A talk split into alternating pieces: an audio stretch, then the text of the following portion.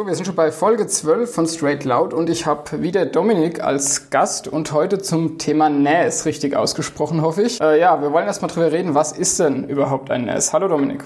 Hallo Frederik. Ja, ich hab, bin auf deinen YouTube-Kanal ja gestoßen. Du machst da ziemlich viele Videos zu Synology NAS. Vielleicht kannst du uns erstmal aufklären, was ist denn Synology und ja, was stellen die denn Interessantes her? Ja, also Synology ist einer der größten oder wenn nicht sogar der größte NAS-Hersteller weltweit, würde ich mal sagen. Und ja, die stellen NAS-Geräte her, wie, so, wie der Name so sagt, sind jetzt auch auf dem Gebiet von Routern aktiv schon ein paar Jahre und versuchen da in Anführungsstrichen Fuß zu fassen. Und das ist das, was man zu Synology sagen kann. Das Wichtigste aber dabei ist das Betriebssystem. Das Betriebssystem, das auf den NAS des Herstellers läuft. Denn das ist das Entscheidende, warum die Menschen oder beziehungsweise warum Menschen sich für oder gegen ein Synology NAS entscheiden. Denn das ist so einfach und trotzdem so, ja, wie soll ich sagen, weitreichend von der Funktion gedacht wie nur möglich. Jetzt hast du schon das äh, Stichwort Betriebssystem gesagt. Das heißt, wir reden bei einem NAS von einem Computer? Ich würde sogar sagen, von einem Minicomputer, von einem Server, der Dienste bereitstellt. Ich würde es mal so sagen, NAS heißt ja eigentlich im ursprünglichen Network Attached Storage. Das heißt, du hast im Netzwerk eine einen Speicher, der mehreren oder allen zur Verfügung steht. Das war der Urgedanke von einem NAS. Heute, und das formuliert Synology gerade im Jahr 2018 beispielsweise um, heißt das Ganze Network Application Server. So ist es umformuliert. Das heißt, auf diesen ursprünglichen Speicher Server läuft jetzt nicht nur der, der Dienst des zur Verfügung stellen des Speichers, sondern ganz, ganz viele weitere Applikationen. Um die Frage zu beantworten, kurz, ja, es ist ein Computer. Ich hatte jetzt hier als Fragen natürlich noch aufgeschrieben, Unterschied zu einem Server, aber wie du jetzt ja gerade gesagt hast, ist es ja im Grunde ein Server, der im Heimnetzwerk steht, richtig? Ja, und im Firmennetzwerk, denn diese NAS gibt es nicht nur als Tischgeräte, sondern tatsächlich auch als sehr leistungsfähige große Geräte, die du in einen ja, Serverschrank einbauen kannst. Das gibt es dann in verschiedenen Höheneinheiten und auch in verschiedenen Leistungsstufen. Das kann durchaus sein, dass du in einem solchen, in einer solchen Rackstation, wie es bei Synology heißt, dann äh, ein oder zwei Xeon-Prozessoren vorfindest, die entsprechend Leistung bieten. Ähnlich wie ein Server. Bleiben wir mal bei den, bei den Heimgeräten. Für wen ist denn so ein Gerät interessant? hm, für wen ist so ein Gerät interessant? Ich sag mal so, wenn jemand alleine zu Hause ist und nur mit dem Computer arbeitet und damit zufrieden ist, ist das schön und gut. Sobald aber Dinge ins Spiel kommen wie wir möchten gemeinsam oder ich möchte meine Daten nicht auf meinem Computer, sondern auf einem Gerät ablegen, und mir tut die USB-Platte jetzt nicht ganz so gut. Mir gefällt das irgendwo nicht wegen Datensicherung, wegen proprietärem äh, Dateisystem wie NTFS beispielsweise. Was ist denn, wenn ich mal zum Mac wechsle oder äh, was ist denn, wenn ich mal Linux einsetze? Für so jemanden könnte es interessant sein zu sagen, okay, ich schaffe mir ein kleines NAS an, da lege ich meine Daten drauf oder ich möchte Dienste in meinem Netzwerk zur Verfügung stellen. Das kann anfangen beim Streamen von Filmen, zum eigenen Fernseher oder zu iOS oder Android-Geräten, also einem Tablet beispielsweise. Oder ich gehe noch weiter und sage, hey, ich möchte eine Kameraüberwachung haben. Das können heutige NAS-Systeme sehr, sehr gut. Und etabliere damit zusätzlich zu dem Netzwerkspeicher, zu dem Streamen noch die Kameraüberwachung. Und für so jemanden wäre das beispielsweise im Privathaushalt auch geeignet. Ich kenne ganz viele, die ein oder zwei Kameras in ihrer Wohnung, in ihrem Haus haben und dafür das NAS gebrauchen. Das heißt, da werden dann die Aufnahmen verwaltet, die die Kamera macht. Genau, da werden die mit einerseits unter Umständen die Bewegungserkennung, also der Alarm generiert, dass du mobil auch darauf zugreifen kannst von unterwegs und benachrichtigt wirst, hey, da gab es jetzt eine Bewegung und die Aufnahmen werden darauf gespeichert und sämtliche andere Dinge, die man mit so einer Überwachungsstation machen kann, natürlich auch. Bleib, bleiben wir mal mit bei den ganz einfachen NAS. Also wenn ich jetzt als Nicht-Techniker mir überlege, ich habe jetzt verschiedene Geräte im Netzwerk, die vielleicht was mit diesen Diensten, wie du schon angesprochen hast, anfangen können. Sagen wir, also das meiste wird ja trotzdem immer noch sein, dass man Speicher zur Verfügung stellt. Also ich habe jetzt bei mir als Anwendungszweck zum Beispiel, dass ich meine Bilder vom Urlaub darauf einfach speichere und gleichzeitig die auf dem Handy anschauen kann und auch auf dem ähm, ja, Fernseher abspielen kann. Genau, das so ein klassischer Anwendungsfall, den fast ja eigentlich jeder mittlerweile hat, so Digitalbilder vom Urlaub. Äh, wenn ich da jetzt in die, einsteigen möchte als kleiner Haushalt mit ja, moderaten Datenbeständen, was muss ich denn da zahlen? Hängt immer davon ab, wie weit man gehen möchte. Meine Erfahrung ist, wenn man klein anfängt und dann erstmal auf Deutsch gesagt Blut geleckt hat, dann geht man weiter. Das heißt, man wird dann irgendwann höchstwahrscheinlich feststellen, oh, die 150 Euro, die ich für das kleine Gerät jetzt ausgegeben habe, die hätte ich mal besser in weitere 50 oder vielleicht sogar 150 oder 200 Euro investieren sollen, denn das, was das Gerät kann, hätte ich nie gedacht, dass ich das alles jemals nutze. Das ist so meine Erfahrung. Denn du sagst es ja, du fängst mit den Urlaubsbildern an. Das können die Geräte für 150 Euro mit Sicherheit ganz gut. Aber dann stellt man fest, oh, jetzt gehen auch noch Videos und jetzt ruckelt's. Verstehst, was ich meine? Investiert man 100 Euro mehr, bist du bei 250 Euro, bist du ganz gut aufgestellt. Und mit, ich sag mal, um die 300 Euro hast du schon ein Gerät, wo ein Intel-Prozessor drin ist, wo du vielleicht bis 8 oder 16 Gigabyte Arbeitsspeicher gehen kannst und definitiv alles was das Betriebssystem und die zusätzlichen Apps eines solchen NES hergeben, auch nutzen kannst. Ja, du hast gesagt 150 Euro. Ich habe mir jetzt mal, wir haben jetzt von Synology geredet, aber ich rede jetzt mal von QNAP. Die haben zum Beispiel ein NES mit zwei Schächten für 180 Euro im Angebot mit einem ARM2-Kernprozessor und 1,7 Gigahertz.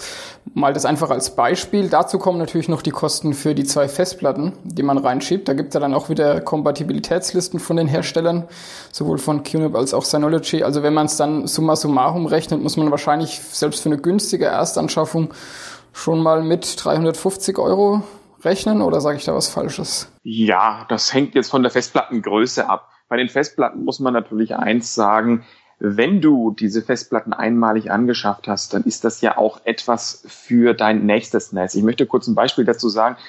Die Festplatten, die ich im Jahr 2012 angeschafft habe und ordentlich behandelt habe, wohlgemerkt, also nicht ständig an, aus, nicht ständig aus dem Ruhezustand aufwecken, die funktionieren heute nach sechs Jahren immer noch. Mein Problem war, ich war zu geizig und habe damals nicht die vier Terabyte, sondern die drei Terabyte genommen und der Speicher wurde knapp. Und deshalb würde ich bei Festplatten eher sagen, das ist die Erstanschaffung, die ich aber unter Umständen nach einem Upgrade noch weiter nutzen kann. Gut, also halten sich die, Gren die, die Kosten doch in Grenzen, wenn man damit mit den, mit den Festplatten richtig kalkuliert und mit dem Gerät. Ja, aber kann sich denn jeder so ein Nest zu Hause hinstellen? Also muss man da irgendwie IT-Nerd sein, um die bedienen zu können? Oder wie sieht's denn da aus? Nehmen wir mal das Beispiel Synology. Ich kann vielleicht später noch was zu QNAP sagen. Also ich persönlich halte es für definitiv möglich. Einerseits bieten alle Hersteller, also die großen, ich sage mal jetzt Synology und QNAP, sehr gute Hilfe im Internet an.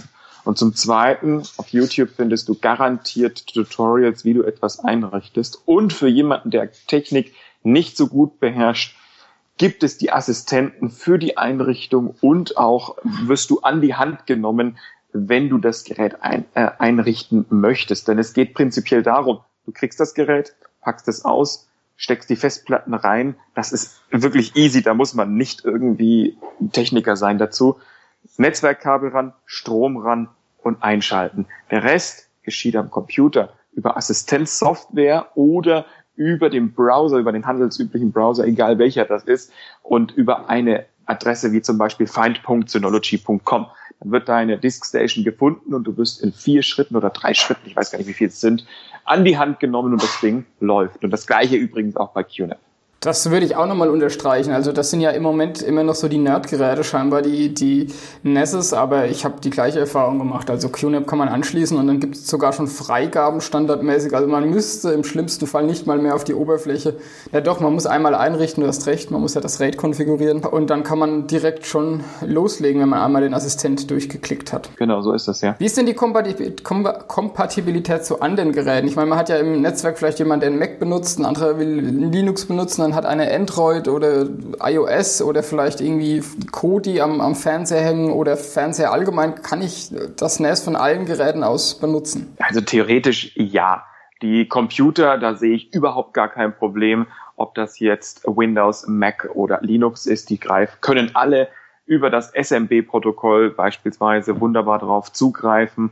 Es wird auch speziell noch für die Computer entsprechende Protokolle bereitgestellt, wenn ich tiefer in die Materie einsteigen wollte.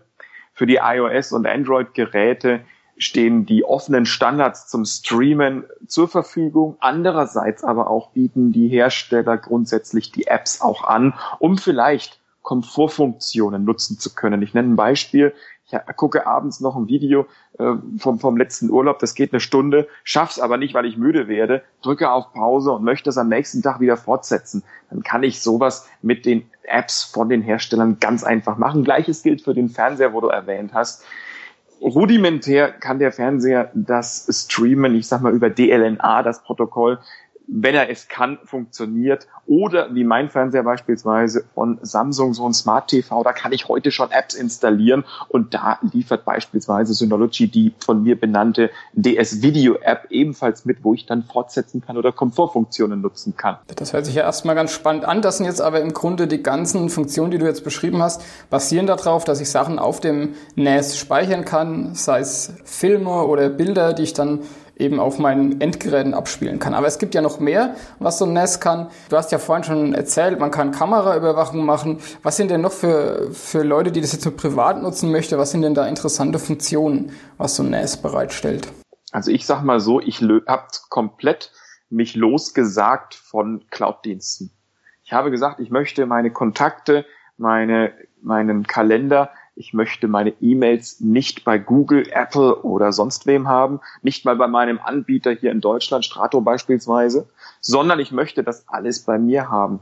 Das bietet dir heute ein NAS auch, wenn du sagst, okay, ich möchte jetzt Kontakte mit meiner Frau, mit meinen Freunden, wie auch immer, äh, zusammen nutzen, mit meiner Familie, dann kann ich das mit einem NAS ganz einfach realisieren. Das gleiche gilt für Kalender. Da stehen auch offene Protokolle wieder zur Verfügung. Das CallDAV und CardDAV-Protokoll, was die meisten äh, Programme können, Outlook beispielsweise nicht, um das mal kurz rauszunehmen. Und wie du es auch sagtest, Fotos, all das befindet sich auf dem NAS und du bist komplett unabhängig, weil du es selber in Anführungsstrichen hosten kannst, auch über eine kleinere Internetleitung. Das heißt, man kann dann von außen, also man muss nicht nur im Heimnetzwerk sein, sondern kann auch aus dem Internet auf diese Funktionen zugreifen. Genau, und wichtig dazu zu sagen ist, es ist verschlüsselt, das Ganze.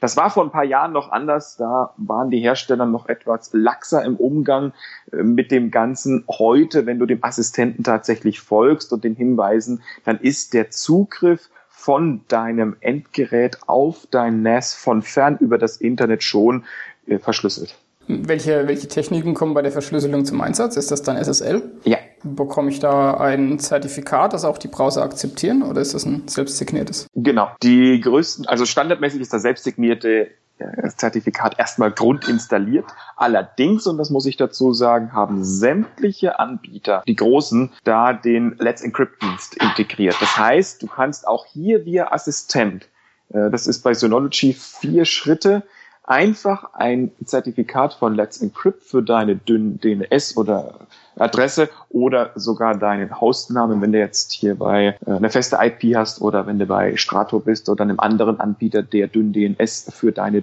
Subdomain-Domain bietet, dir abrufen und dann ist das Ganze auch ein gültiges Zertifikat ohne dass du die Warnung bekommst. Ja, das hört sich ja gut an. Jetzt kommen wir aber mal zum Thema Backup. Dafür werden es ja wahrscheinlich viele am Ende nutzen, richtig? Zusätzlich, ja. Was ist denn da zu beachten? Also ich habe jetzt ja zum Beispiel, äh, wenn ich so ein 2-Bay-NAS habe, also wo zwei Festplatten drin stecken, sollte man das ja im, im RAID 1 konfigurieren und RAID 1 heißt, die Festplatten spiegeln sich. Also das heißt, wenn man zwei 4 Terabyte Festplatten hat, stehen 4 Terabyte zur Verfügung und die anderen dienen als Spiegelung des RAID.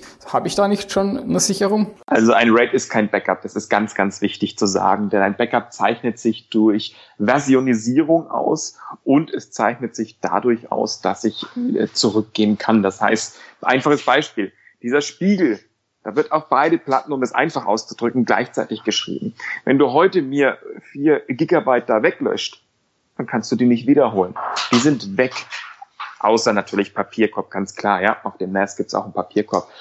Oder ich ändere dir eine Word-Datei, äh, die, was weiß ich was, zehn Seiten hat, mit nur einem Buchstaben, speichere die und du sagst, oh nee, jetzt ist alles weg, gib mir da mal wieder meine alte Datei, dann kommst du da nicht zurück. Bei einem Backup kannst du sagen, ja, wir haben jetzt die Datei von diesem Datum mit der Uhrzeit von dem zu dem zu dem. Ich kann vielleicht sogar Monate zurückgehen und dir das wieder herstellen. Oder anderes Beispiel, das NAS fällt dir runter, brennt ab, wird geklaut, dann bringt dir der Spiegel auch nichts. Das heißt, man müsste noch eine zusätzliche versionierte Sicherung machen. Wie, wie macht man das am besten an einem NAS? Am, be am besten, das ist gut, am besten würde ich sagen, an einen zweiten Standort auf ein zweites NAS äh, mehrmals am Tag eine Sicherung machen. So mache ich beispielsweise. Und zusätzlich noch für, den, für das schnelle Recover, wenn du so richtig nerdig bist, dann hast du hier noch eine USB, ein USB-Volume, sage ich jetzt bewusst mal, nicht eine USB-Festplatte,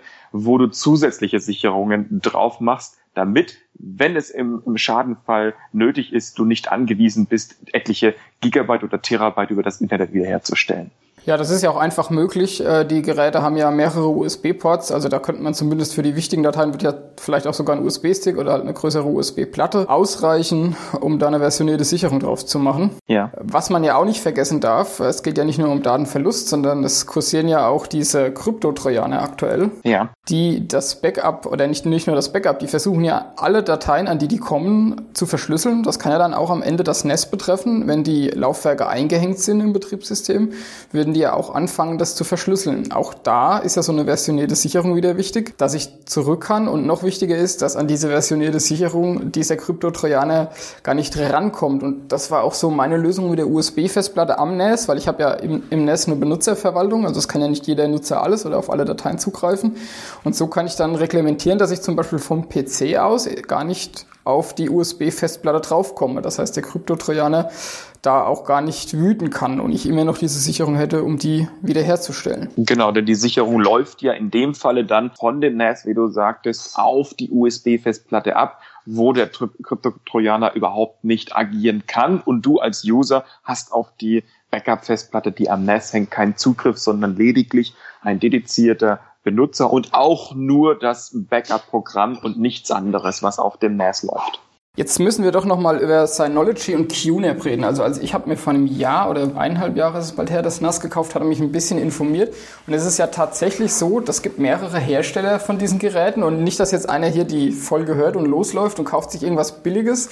Die gibt's ja auch, die deutlich günstigeren Systeme als von QNAP oder Synology. Das Problem ist, wie du ja am Anfang schon gesagt hast, am Ende das Betriebssystem, weil damit steht und fällt, welche Dienste auf dem Gerät laufen oder wie viel Arbeit es ist, da was zum Laufen zu bekommen. Deshalb, ich mache es ungern, aber ich würde trotzdem mal empfehlen, dass man sich da sehr genau informiert äh, und vielleicht doch zu der Entscheidung kommt, ein bisschen mehr Geld auszugeben, nämlich für so ein Markengerät das dann einem auch garantiert, dass es auch Updates und so weiter gibt. Also bei QNAP habe ich es gesehen, bei Synology gehe ich mal davon aus, es ist ähnlich. Die unterstützen ja jahrelang, zumindest auch mit Sicherheitsupdates, die Geräte. Das ist ja auch ja. nicht von der Hand zu weisen, dass das wichtig ist am Ende. Genau, das ist richtig. Jetzt ja. wollte ich noch ein bisschen, wir haben ja über Anwendungsszenarien und äh, geredet. Ähm, es gibt ja aber auch noch Erweiterungsmöglichkeiten. Also wenn ich jetzt das NES aufmache, habe ich prinzipiell mal die Möglichkeit, dass äh, bestimmte Dienste halt laufen. Also zum Beispiel der, der Samba File Share, also das SMB-Protokoll von Microsoft. Aber ich kann es ja nachrüsten noch mit, mit sogenannten Apps, weil es ist ja ein ganz normales Betriebssystem, das da drauf läuft. Und wahrscheinlich ist die App, was du jetzt schon erzählt hast, mit E-Mails und so weiter, ist ja wahrscheinlich auch eine Erweiterung oder eine App, die du dann installiert hast, richtig? Genau so ist es ja. Ich habe einen kompletten E-Mail-Server installiert, der passiert auf Postfix. Allerdings schimpft sich das Ganze, ich will nicht Schimpfe sagen, aber das Ganze heißt bei Synology Mail Plus Server und bietet mir, ich würde fast schon sagen, einen richtigen Exchange-Ersatz. Und das heißt, das ist aber jetzt, ist das mit viel, also muss ich da echt IT-Nerd sein oder kann ich da einfach im, äh, du hast ja gesagt, man administriert es über eine Web-Oberfläche, ich gehe in den Browser, also auf die Oberfläche von meinem NES, gehe dann in den App Store, so wie ich es von meinem Handy kenne und sage, Mail, ja. Mail-Server installieren und dann kommt ein Wizard und der führt mich dann durch alle Schritte und dann habe ich eine E-Mail-Adresse? Nein, also beim Mail-Server muss ich dich unterbrechen. Also Mail-Server ist schon etwas, was ich als Privatmann nicht machen würde einfach. Ich habe ein, tatsächlich ein Tutorial erstellt. Das dauert eine Stunde äh, etwa und ich habe versucht, alles abzufangen, was man auch bedenken muss und habe auch eindringlich gewarnt, dass dass jeder so nachmacht und wenn, dann tatsächlich alle Regeln eines E-Mail-Servers äh, bedenkt. Denn so einfach ist es nicht, äh, gerade so einen E-Mail-Server aufzusetzen. Und das, das geht dann auch eher in die Richtung, hey, Das NAS bietet dir als Privatmann die ganzen Dienste mit dem Foto, mit dem Kalender. All das kann ich als Privatmann locker machen. Aber zusätzlich habe ich auch noch die Möglichkeit, die, diese Dienste zu nutzen, die dann doch vielleicht weitere Kenntnisse erfordern. Ich meine jetzt Mail-Server ist eins, virtuelle Maschinen. Ich kann auf dem NAS auch virtuelle Maschinen laufen lassen und nicht nur eine, sondern mehrere. Ich kann einen Radioserver installieren. Ich kann einen, einen VPN, VPN-Server installieren. Und, und, und das sind dann die Dinge, wo ich als Privatmann vielleicht eher nicht rangehen würde, wenn ich mich damit nicht auskenne. Wobei VPN zum Beispiel, also ich kann es ja immer nur jetzt von der QNAP-Seite erzählen, ähm, das fand ich ziemlich einfach. Da gibt es einfach eine, eine VPN-App, da drückt man dann bei OpenVPN auf Einschalten und kriegt, definiert noch ein Passwort und kriegt die Konfigurationsdateien für die Endgeräte als ZIP zum Runterladen und kann eigentlich dann schon loslegen. Man muss natürlich die dünn DNS haben, noch eine Portweiterleitung machen, aber auf, ab dann funktioniert es eigentlich schon. Ja. so einfach ist es auch bei Synology. Aber glaube mir, im Support äh, da hatte ich jetzt dann doch schon häufiger, ich bin einfach dran gescheitert, ich konnte dies nicht, ich konnte jenes nicht. Gerade äh, 1194 UDP für den OpenVPN-Server, dann stand da TCP drin, äh, dass das nicht funktioniert. Okay, die ZIP-Datei, die man runterlädt, wie kriege ich die denn auf dem iOS-Gerät? Dann, dann musste man iTunes öffnen und, und das dann in die Dateifreigabe des der OpenVPN-App reinspielen da sind viele dran gescheitert. Also doch nicht ganz so einfach. Aber ich finde, also ich gerade für OpenVPN, ich habe jetzt das NAS, also was mache ich da drauf eigentlich? Eigentlich nur Sicherung, ganz verrückt. Ich habe jetzt auch zwei Stück hier stehen und ähm, benutze eigentlich auch gern den VPN, schlicht und ergreifend aus dem Grund, weil sonst müsste ich ja verschiedene Protokolle ins Internet freischalten. Und wenn ich mich jetzt auf den VPN beschränke, dann muss ich ja nur ein Port freischalten. Also so Sicherheitsbedenken, wie sieht's da bei dir aus, dass man, wenn man so viele Dienste da drauf laufen hat, die dann alle ins Internet freischaltet? Also da ich einen Mail-Server betreibe, muss ich zwangsläufig Dienste ins Internet frei, also Ports öffnen. Nicht die Dienste freischalten, sondern die Ports öffnen. Und ich habe das schon eingeschränkt, aber vom Komfort her, ich nenne dir ein Beispiel. Ich möchte tatsächlich meine über 100.000 Fotos lediglich auf der Disk Station auf meinem NAS haben und möchte, sobald ich irgendwo bin mit dem iPhone oder mit dem Android, was auch immer, ein Bild gemacht habe, dass das, wenn ich im Wi-Fi bin, hochgeladen wird. Und das will ich so haben, so komfortabel wie möglich. Ich will nicht abends ins Hotelzimmer gehen, eine VPN-Verbindung aufbauen, jetzt lade meine Bilder hoch, das ist mir zu doof. Ich möchte, dass wenn ich abends ins Hotelzimmer gehe, schließ das Handy kurz ans Ladegerät an, gehe eben mal duschen und währenddessen lädt es halt all meine Bilder äh, hoch. Und wenn ich dann am nächsten Tag oder kurz vor Ende des Urlaubs aus Versehen mein Handy mit an den Strand nehme, es ins Meer fällt oder was auch immer, sind meine Urlaubsbilder nicht weg und äh, es ist auch weniger menschlicher Fehler dann dabei. Und da das Ganze, wie ich vorhin oder am Anfang so schon sagte, verschlüsselt ist, mache ich mir da weniger Sorgen.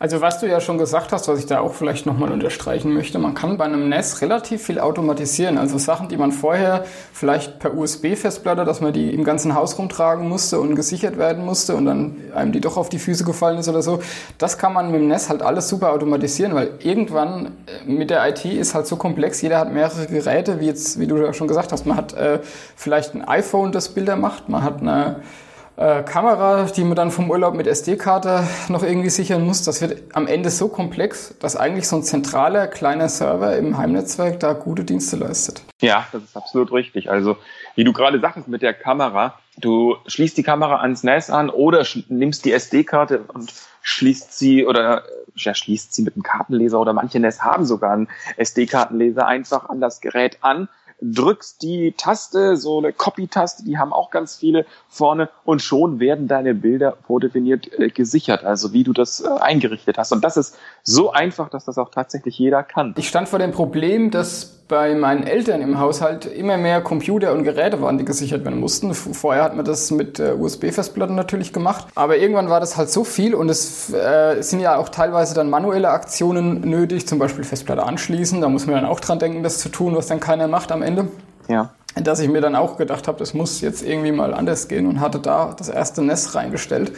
Und seitdem hatte ich da auch nie wieder Scherereien. Und das sind jetzt, da sichert meine Oma drauf, ohne dass er davon weiß. Da sichert meine Mutter drauf und da sichert mein Vater drauf. Das sind also drei Geräte, die da angeschlossen sind. Und hängt eine USB-Festplatte dran, wo dann halt einmal am Tag oder einmal in der Woche, ich weiß nicht, auf was ich es eingestellt hatte, äh, ja, automatisch ein Backup gezogen wird. Das heißt, man muss wirklich gar nichts mehr machen und das läuft einfach. Und wenn es ein Problem gibt, kann man sich ja von den Geräten per Mail oder per Warnton äh, alarmieren lassen, dass zum Beispiel eine Festplatte ausgefallen ist. Kann dann direkt eine neue reinschieben, wenn die im RAID ist, dauert es halt irgendwie 20 Stunden und dann ist die wieder gespiegelt und alles läuft wie vorher. Also man hat echt ein paar schöne Komfortfunktionen. Da hast du absolut recht, ja. Und wo du das mit den Eltern sagst, auch bei meinen Eltern und bei meinen Schwiegereltern, alle 60 plus, steht in je einem Haushalt so ein NES-Gerät. Und beide nutzen es übrigens für die Kameraüberwachung und beide nutzen es auch, so wie ich gesagt habe, für die eigene Fotosammlung, für den Zugriff und das Backup, genau wie du gesagt hast. Und es läuft seit Jahren, ich höre nichts. Und äh, wenn dann, wie, wie, du sagtest, schickt das Gerät eine E-Mail oder gibt einen Warnton von sich. Ja, man kann sich ja verbinden mit VPN, sonst wie kann seine Updates machen und ja, kann das schön administrieren dann auch von außen. Erzähl doch ein bisschen was zu dieser Kameraüberwachung. Was hat man denn für Anforderungen an eine Kameraüberwachung und welche davon werden von so einem Netz abgedeckt? Oh, das kann ich dir zu Synology sehr gut sagen. Also Synology hat eine sehr ausgereifte und sehr weit reichende Kameraüberwachung. Das fängt jetzt ganz klein und klassisch an. Ich habe eine Kamera und möchte nur mein Büro, mein Zimmer überwachen. Äh, das ist eine Sache mit einer Bewegungserkennung, mit einer Manipulationserkennung von der Kamera. Je nachdem, was, das, was die Kamera halt auch äh, an, an Funktion bietet, kann ich das da einstellen. Oder es geht auch weiter bis zu kompletten... Moment, so eine Kamera, die nimmt auf VHS auf oder wie funktioniert das? Nein, die Kamera, die hat ja ein Bild das heißt, die steht da im Netzwerk und ist eine Netzwerkkamera, wird vielleicht auch noch von dem Netzwerkkabel mit Strom versorgt, sodass du nur ein Kabel anschließen musst. Diese muss kompatibel sein mit dem NAS. Da gibt's, wie du auch ganz am Anfang sagtest, Kompatibilitätslisten. Und dann sagst du dem NAS, ey, liebe Kameraüberwachung auf dem NAS, ich habe jetzt eine neue Kamera, suche mal im Netzwerk nach der Kamera. Dann klicke ich da drauf, dann findet das NAS diese Kamera und binde die Kamera ein. Und je nach technischer Möglichkeit der Kamera kann ich jetzt genau das machen, was ich gerade sagte, Bewegungserkennung, Manipulationserkennung und so weiter.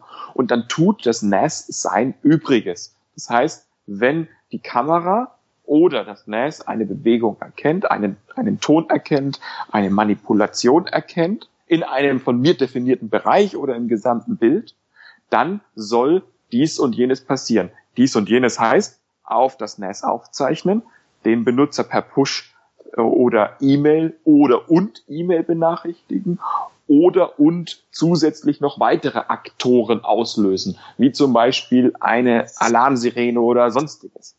Man ist ja, wenn ich das richtig äh, sehe, eigentlich gar nicht teuer dabei, weil solche Überwachungstechniken, die haben ja eigentlich immer viel Geld gekostet. Wenn ich mir jetzt aber angucke, dass man da einfach das mit dem NES und ich meine, diese Netzwerkkameras kosten ja auch nicht mehr die Welt, kann man ja schon relativ gut überwachen, ohne viel Geld auszugeben, richtig? Genau, und es ist eine zusätzliche Sache, die du bekommst für deine, ich sag mal, 350 Euro äh, mit dem, von dem NES und nicht nur das, was wir gerade alles besprochen haben, sondern die zusätzliche Sache, hey, ich habe jetzt auch gleich noch eine Kameraüberwachung damit. Stimmt, ja. Die können ja, also ist ja, genau, ist ja eigentlich nur eine Zusatzfunktion, ist ja, man braucht ja da keine extra Hardware, ist ja alles schon da in dem Netz eigentlich. Hat Netzwerkfunktion, hat Speicher. Genau, und ich kann auch weitere Aktoren übrigens anbinden, also Türsensoren, Bewegungssensoren und was es da alles gibt, das kann ich in diversen Szenarien miteinander verbinden, auch äh, zum Beispiel Synology hat das gerade gemacht für Verkaufsräume, so dass ich analysieren kann, ob ein Verkauf stattgefunden hat äh, mit mit der Kasse zusammen. Aber bitte frag mich da jetzt nicht tiefgehend, wie das geht. Ich habe es noch nicht eingerichtet. Äh, wer sich da informieren soll, möchte, sollte mal auf die Webseite des Herstellers schauen. Wir hatten im Vorgespräch darüber geredet, dass du Aufträge, also du verdienst ja dein Geld mit IT und berichtest ja Synology-Geräte ein. Warum richtest du nicht Synology und QNAP-Geräte ein? Also ich habe mir gesagt, ich biete eine Dienstleistung an und zwar richte ich Synology Disk Station ein. Das, was ich mache, das kann ich zu 100 Prozent und auch tiefgehend. Ich möchte nicht zu diesen schwarzen IT-Schafen gehören, die versuchen, etwas einzurichten und sagen, ja, ich krieg's schon hin. Und im Endeffekt ist der Leistungsempfänger, also im Endeffekt der Kunde, damit dann nicht zufrieden. Ich möchte, dass, wenn der Support stattgefunden hat, derjenige sagt, hey, das hatte Hand und Fuß und es ist genau so gelaufen, wie ich wollte. Und zwar in einer sehr kurzen Zeit mit dem Maximum, was ich da bekommen kann. Und damit bin ich in den letzten Jahren sehr, sehr gut gefahren. Also es war stets jeder zufrieden und der, der nicht zufrieden war, der hat auch nichts bezahlt. Und das war, ich glaube, ein, zwei Mal der Fall. Äh, lag dann aber weniger an mir, sondern an dem technischen Verständnis des Kunden und dessen, deren Erwartungshaltung. Das finde ich übrigens eine sehr gute Einstellung. Ich hatte nämlich auch schon mal mit so, ich nenne die dann immer Wald- und Wiesen-ITler, so eine schlechte Erfahrung. ja. ja, ist gut, ja. Ja, irgendwie, da gibt's ja echt viele von. Bei meinem Onkel ist was eingerichtet worden, auch ein QNAP-NAS für, die, für eine Sicherung. Und da wurde äh, der hat Landwirtschaft, das, da wurde dann äh, halt diese ganzen Abrechnungsdaten drauf gesichert und das wurde erstmal gemacht mit diesem QSync. Also das ist so, ein, so eine Art Dropbox, die halt äh, QNAP anbietet. Was ich aber für eine Sicherung irgendwie bisschen dubios fand, weil erstens würde ich jetzt dem QSync-Programm weniger vertrauen. Das ist kein Standard und kein, kein offenes Programm, wo man weiß, was es genau tut. Und dann war auch keine weitere Sicherung da hinterlegt. Das fand ich erstmal dubios. Und schwupps ist es dann auch passiert. Die mussten einmal restoren, dann war auch noch alles alles da. Und er musste es dann nochmal irgendwie neu einrichten und hat dann diesem QNAP oder diesem QSync-Programm, das muss ja auch eine eigene Datenbank schreiben, dass es weiß, welche Dateien und so jetzt schon synchronisiert sind und muss ja auch eine Config-Datei auf dem NAS ablegen und hat einen Bereich zugewiesen, der nicht beschreibbar war für den Nutzer, unter dem dieses Programm gelaufen ist. Und äh, das hat dann am PC zwar irgendwie so ausgesehen, als tut's was, aber wenn ich auf das äh, NAS geschaut habe, war keine einzige Datei übertragen und er hat ist auf Fehler gelaufen. Und das ist ja dann im Grunde das nächste Problem. Wenn ich nicht weiß, dass meine Sicherung gerade nicht funktioniert, habe ich ja ein Riesenproblem. Und die waren dann tatsächlich, ich glaube, ein oder zwei Monate ohne Sicherung, bis ich das wieder gerade gezogen hatte. Das sind, das sind halt genauso Sachen, die, wie du richtig ja sagst, die dann einfach passieren, wenn man sich nicht in die Tiefe auskennt. Und ich vielleicht denke ich nur so, du kannst ja auch was dazu sagen, aber man sollte schon, gerade wenn es um so sensible Daten geht, schon auf Standards oder auf so, auf so gut abgehangene Standardprogramme oder halt auf ja, Standardprotokolle setzen, um eine Sicherung zu machen. Also wie FDP, wie Samba. Also man kann ja einfach, was weiß ich, einmal am Tag ein, äh, so ein Robo-Copy auf Windows laufen lassen, der dann halt auf die äh, Samba-Laufwerke einfach die Dateien kopiert und im Hintergrund kann das NAS ja die nochmal dann auf eine Festplatte versioniert speichern. Das fände ich allemal irgendwie hilfreicher als irgendwelche komischen Apps, die da QNAP oder sonst wer bereitstellt. Ja, prinzipiell hast du da recht und äh, viele folgen mit Sicherheit auch deiner Aussage. Äh, ich sehe das prinzipiell auch so, ähm, verlasse mich aber auch auf die proprietären Apps. Jetzt äh, bei QNAP kann ich da zu dem äh, Backup nicht so viel sagen. Sicherlich habe ich das schon eingerichtet, sicherlich habe ich es getestet, aber... Ja, das ist ja kein Backup, das ist ja, also das, die Backup-Station von QNAP ist super, die arbeitet ja auch mit Standards, die macht Versionierungen und alles gut. Das ist ja am Ende auch proprietäre Software, aber dieses, diese Sync-Software, also die wie Dropbox funktioniert, also die immer guckt, hat sich jetzt die Datei geändert, dann synchronisiere ich die mal und so, das ist ja kein richtiges richtiges, also für mein Verständnis zumindest kein richtiges Backup, weil da diese ganze Geschichte mit Versionierung ja viel problematischer ist. Ja, aber das lag ja jetzt an deinem Wald- und wiesen ja, natürlich. der das falsch eingerichtet ja, gut, hat. Das würde ich ja. dafür niemals nutzen. Ja, richtig, genau. Darauf wollte ich ja raus. Also das sollte man ja. Ach so, okay, gut. das ist aber auch so, dass man da schon äh, Software benutzen soll, wo man so einigermaßen weiß, was die im Hintergrund tut. Also ja, die Backup-Software. Ja, und vor allem es testen. Das ist ja das, das ist der, der, der, der große Punkt hat er es denn getestet? Nein, er hat es nicht getestet. Ergo, er hat es vorher noch wahrscheinlich noch nie gemacht, sonst hätte es ja funktioniert. Insofern, wenn ich dann da auch nur einen Cent Geld ausgebe, oh meine Güte, dann sollte man sich vielleicht an jemanden wenden, der das auch tatsächlich kann und sagt, okay, ich mache nur das und nichts weiter und bin eben nicht derjenige, der ein Allround-Angebot hier zur Verfügung stellt. Das ist richtig und äh, testen ist ja im Grunde ganz einfach. Mal eine Textdatei anlegen und gucken, ob die drüben auch ankommt, wo ich sie denn gesichert haben will. Ist ja auch kein Hexenwerk. Und bitte einen Recover. Ich möchte da ganz kurz was dazu sagen. Ich hatte tatsächlich eins gesagt, diese Backup-Strategie, die ich vorhin erwähnt habe, die ich fahre, die wollte ich in einem Video einmal demonstrieren, dass das, was ich tue, funktioniert. Ich bin hergegangen und habe meine 30 Terabyte Disk Station, die Mail-Server, VPN-Server, Radius-Server, äh, mit, mit den ganzen Daten übrigens, die ich gerade nannte, hostet, die viele weitere Apps, meine komplette Cloud, meine ganzen 100.000 Fotos, alles drauf hat, bin ich hergegangen, habe gesagt, Volume löschen. Ich habe komplett alle Daten, alles gelöscht, habe das RAID neu aufgebaut und habe dann ein Disaster Recovery mit der USB-Festplatte gemacht. Ich war da mehrere Tage drüber, bin morgens auch immer hin mit verschlafener Stimme dann vor den Computer, Mikrofon an und gesagt, so, jetzt sichert der Mail Plus Server oder der recovert der Mail Plus Server leider immer noch und habe tatsächlich geguckt, kann ich denn in einem GAU-Fall, im schlimmsten Falle, egal ob Diebstahl, Brand, Überschwemmung oder was auch immer, ich habe ein neues NAS und möchte meine Daten wieder haben. Kann ich denn tatsächlich alles wiederholen? Und ich rede nicht nur von Daten, sondern mir geht's primär darum, auch wie bei Apple es so schön einfach ist mit Time Machine, meine Apps und meine kompletten Einstellungen, meine Zertifikate, die ich damals installiert hatte, die ganze Konfiguration wiederherstellen. Und die ja Stunden gedauert hat wahrscheinlich. Richtig. Tage, Stunden und viel Erfahrung. Und je mehr du darauf nutzt, umso länger dauert das auch. Und ja, es hat bei mir geklappt und ich habe es bewusst im Video gemacht, den Disaster Recovery Fall, damit Menschen auch mal sehen, klappt es oder klappt es nicht. Wenn wir jetzt schon beim Thema Backups sind, äh, was spielt denn da bei dir Verschlüsselung, spielt bei dir Verschlüsselung da eine Rolle bei Backups? Auf jeden Fall. Was ist denn, wenn bei meinen Eltern eingebrochen wird und dort meine Backup-Festplatte geklaut wird? Dort steht sie nämlich 400 Kilometer weiter und äh, darauf sichere ich auch dieses NAS von meinen Eltern, wenn es da geklaut wird und derjenige an meine Daten, an meine Geschäftsdaten kommt, das wäre fatal. Alle Backups bei mir sind grundsätzlich verschlüsselt. Das heißt nicht nur die Backups wahrscheinlich, sondern auch das NAS an sich, oder? Das NAS an sich und die Übertragung auch. Das heißt, Hardware-Verschlüsselung gibt es wahrscheinlich auch bei Synology, gehe ich jetzt mal stark davon aus. Die ja. haben das schon integriert, also auch das ist kein Hexenwerk. Das habe ich nämlich dann schon beim, beim Einrichten gemerkt. Da wird man direkt gefragt, ob man verschlüsseln möchte und das sollte man auf jeden Fall tun und auch nicht, das finde ich bei QNAP ganz bescheuert, die bieten einem an, den Verschlüsselungsschlüssel zu speichern im NAS. Also das habe ich noch nicht verstanden, den Hintergrund. Klar, wenn man dann nur die Festplatten klaut, dann äh, ja, gut, könnte man nichts mehr damit anfangen. Aber wenn man die ganze Kiste dann klaut, was ja wahrscheinlich der wahrscheinlichere Fall ist, dann hat man den Schlüssel im Speicher liegen oder wo auch immer. Ja, das ist richtig. Das gibt es bei Synology auch. Da kannst du das auf einen USB-Stick oder in Zukunft wird das auch anders gehen äh, auf dem Netz. Aber solange die Lösung nicht da ist, äh, dass derjenige, der das NAS komplett klaut, nicht an meine Daten rankommt, sehe ich das genau wie du. Der darf da auf keinen Fall sein. Es ist halt immer der Komfort.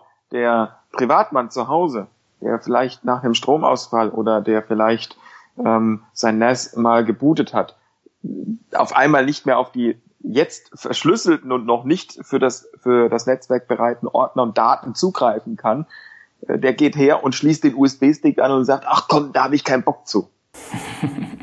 Weil dem passiert es nämlich im Urlaub. Er ist im Urlaub, hat einen Stromausfall zu Hause, Strom ist wieder da, das NAS startet neu und alle Daten sind nicht, äh, stehen nicht bereit, weil die Entschlüsselung eben nicht möglich ist. Äh, und, und das ärgert ihn. Und in dem Falle aus Komfort schließt das an, bedenkt aber nicht, dass der Dieb natürlich auch alle Daten hat.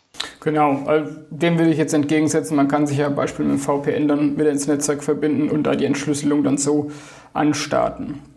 Aber genau, sehe ich auch so. Also ist ja auch natürlich richtig, wie du sagst. Also Sicherheit hat immer ein bisschen Komforteinbußen, aber ich bin da echt auch der Meinung, die sollte man auch in Kauf nehmen, auf jeden Fall. Also ich habe jetzt auch mein Backup mal umgestellt. Ich habe die ganze Zeit auf einen privaten Server, der, also auf einen virtuellen privaten Server gesichert, der im Netz, also im Internet stand. Hatte das auch so mit eCryptFS verschlüsselt, aber da hat man immer den Nachteil, dass halt während das synchronisiert wird, die Daten halt im Klartext drauf liegen. Ja. Und das war mir jetzt aber auch zu heikel. Jetzt habe ich eine App installiert, die mir auch sehr gut gefällt. Da kann ich schon äh, mitgeben, dass er also per SFTP, das heißt eine verschlüsselte Übertragung zu dem Server hat und die Datei nochmal mit einem anderen Passwort verschlüsselt und auch nur verschlüsselt äh, ablegt auf dem Server. Das heißt, da kann jetzt oder sollte gar nichts mehr passieren. Ja, das hört sich doch gut an. Ja, man soll, aber es ist ja nicht, wir reden ja jetzt hier nicht von theoretischen Sachen, sondern es gab ja jetzt wieder diesen Facebook-Datenskandal, wo sich alle aufregen, dass Facebook tatsächlich die Daten braucht, die man denen da hinstellt. Oder wir hatten ja auch diese ganzen äh, Skandale, wo irgendwie von irgendwelchen Cloud-Anbietern, Google Drive oder iCloud, von irgendwelchen Nacktfotos runtergehackt wurden. ja. Also es ist ja nicht, dass wir jetzt in einem luftleeren Raum hier diese Ideen haben mit Verschlüsselung, sondern das ist ja tatsächlich ein Thema und wenn man vernünftig verschlüsselt, kann einem halt sowas nicht passieren. So ist es. Dann danke ich dir für fürs Gespräch. Ich danke dir dafür, dass du mich noch einmal in, zu dir eingeladen hast, mehr oder minder zu dir über das Telefon. Hat mich sehr gefreut und hat mir Spaß gemacht. Ich danke dir auch und vielleicht ergibt sich ja nochmal eine Gelegenheit. Du beschäftigst dich ja auch mit Netzwerkgeräten, also Routern und, und Modems sehr viel. Vielleicht hören wir uns dann nochmal, wenn du Lust hast. Ich würde mich freuen. Also dann einen schönen Abend. Ciao. Den wünsche ich dir auch. Danke. Ciao.